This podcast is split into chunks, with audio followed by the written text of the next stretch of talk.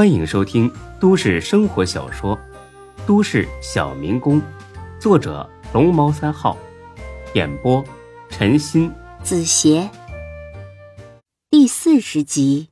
他揉了揉眼睛，行，你俩辛苦了，去把门拉下来，喝个够，正好把事儿和李怀说说。刘勇才明白孙志要说的是什么事儿。哎呀！早就该说你了，哎，等着，我去关门。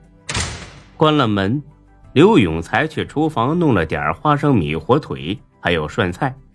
他们仨人慢滋滋的喝了起来。哎呀，你倒是说呀，孙志，你没看人李欢一直等着呢吗？孙志抬眼一看，李欢果然是一脸期待的看着自己。孙志不好意思的笑了笑，哈哈，呃，李欢呢？说之前呢，我先问你个事儿啊，你不是李大毛派来摸我底细的吧？其实孙志这话问了也是白问。就算真是李大毛派来的，李欢能承认吗？看来孙志真是喝多了，连基本的判断力都失去了。李欢先是很不解的愣住了。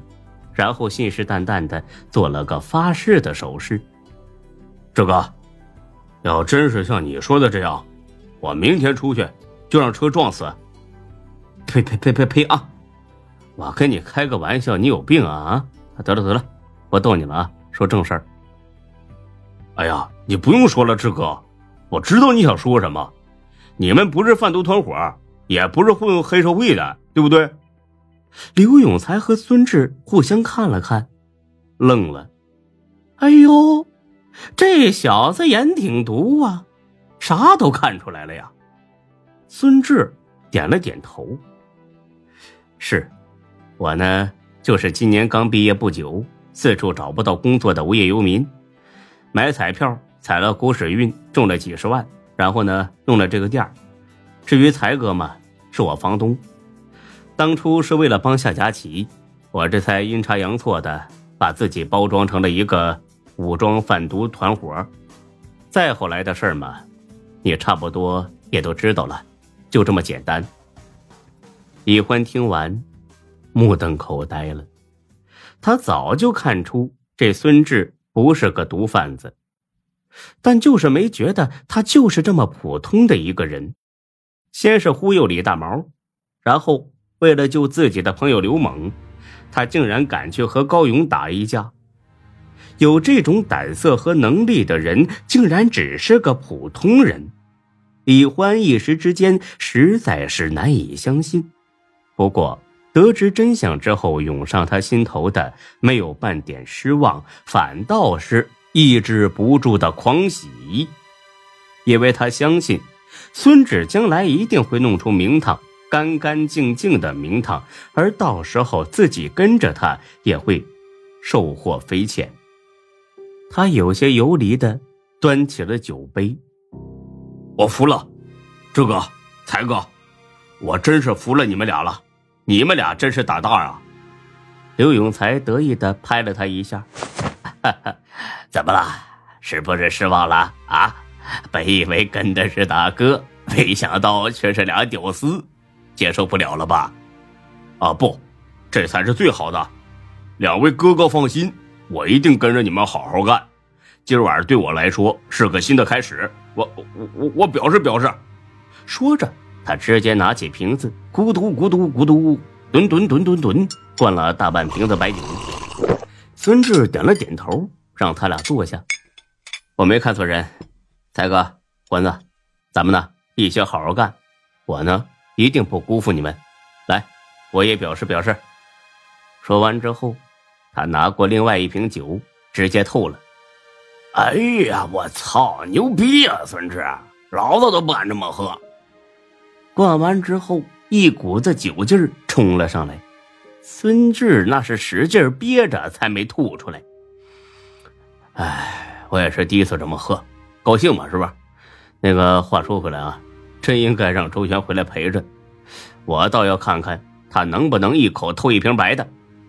一提到周全，刘永才摇了摇手：“哎呀，这人不行，人品绝对不行啊！他的实在那都是装出来的。啊，不能吧？我看他挺不错的呀。哎呀，孙志，不是当哥哥的说你啊，你们这些刚出学校的人呐，还是太嫩啊！你可能没看见，刚才你说租他哥房子的时候，这小子明显愣了，有没有？哎，李欢，你你看到了没？李欢点了点头，啊啊啊！是他，他是愣了一下，我我看到了。听他俩这么一说，孙志倒没觉得怎么样啊？啊，有吗？我怎么没看见呢？再说他愣一下怎么了？他哥哥干什么事儿还一定要告诉他吗？那突然知道，那发愣很正常吧？哎，你俩少在这儿疑神疑鬼的啊！刘永才呢，一点不赞成孙志的说法。哎呀，说你嫩，你还不服气是吧？那我问你啊。你说了租房子的事儿之后，他为啥连问都不问呢？只是很敷衍的说开业的时候会来捧场啊？这这有什么不对劲儿的吗？这这太他妈不对劲儿了！打个比方啊，我跟李欢是亲兄弟，我有一套沿街房租给了你，但是呢，李欢不知道这事儿。就有一天，你和李欢一起吃饭，说起了这事儿。按正常逻辑来说，李欢是不是得问问是什么时候租的呀？租金多少啊？租了打算干什么呀？等等等等，对不对？这李欢来，你说对不对？李欢呢，又点了点头。呃，如果真是我的话，会问的。但是周全就什么都没说，呃，确实有点奇怪。呃，还有刚才钟小雪下来拿酒的时候，说你俩要喝个通宵，但是你说了租房的事之后，他只是待了一会儿就走了，还说什么实在喝不动了，这纯粹就是在找借口。他离开的时候是那么清醒，像是喝不动的样子吗？刘永才很赞赏的拍了拍李欢的肩膀。和我想的一模一样。他就是听了租房的事儿之后，心里不痛快才走的。哎呀，依我看啊，这小子一定是惦记着他哥哥这点产业，最好是分一半给他。现在他哥哥一声不响的就把房子租出去了，他就受不了了，就这么回事儿。听他俩这么一说，呃，孙志觉得还真有几分道理。不过周全不像是这么贪心的人呢。可是再想到他说提拔副所长的时候那无比渴望的神情，孙志有点头大了。他既不想错过一个好朋友，又不想稀里糊涂的交了一个表面一套背后一套的朋友。刘永才似乎对周全很有看法，又提出周全的另一条罪过。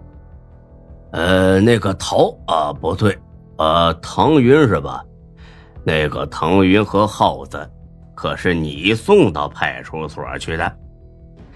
对周全来说，那等于是天上掉馅饼。他借着这个案子立了功，这顿饭他应该是请你才对吧？这怎么变成你请他了呢？哎呀，你错怪他了。他一开始说呀，请我吃饭，是我说我自己开火锅店来店里吃就行。行，你呀还真是个活雷锋。专不利己，专门利人。哎，但是，呃，就算是这样啊，他是不是应该带点礼物来呀？带两瓶酒不算过分吧？换了是你，你好意思空手来吗？你看看他，不但是空手来的，一顿猛吃猛喝，第一次吃饭就光膀子，这这他妈什么人呐？比我还不讲究。孙志本来就上了酒劲儿，又听刘永才机关枪似的这么说一顿，头都有些炸了。本集播讲完毕，谢谢您的收听，欢迎关注主播更多作品。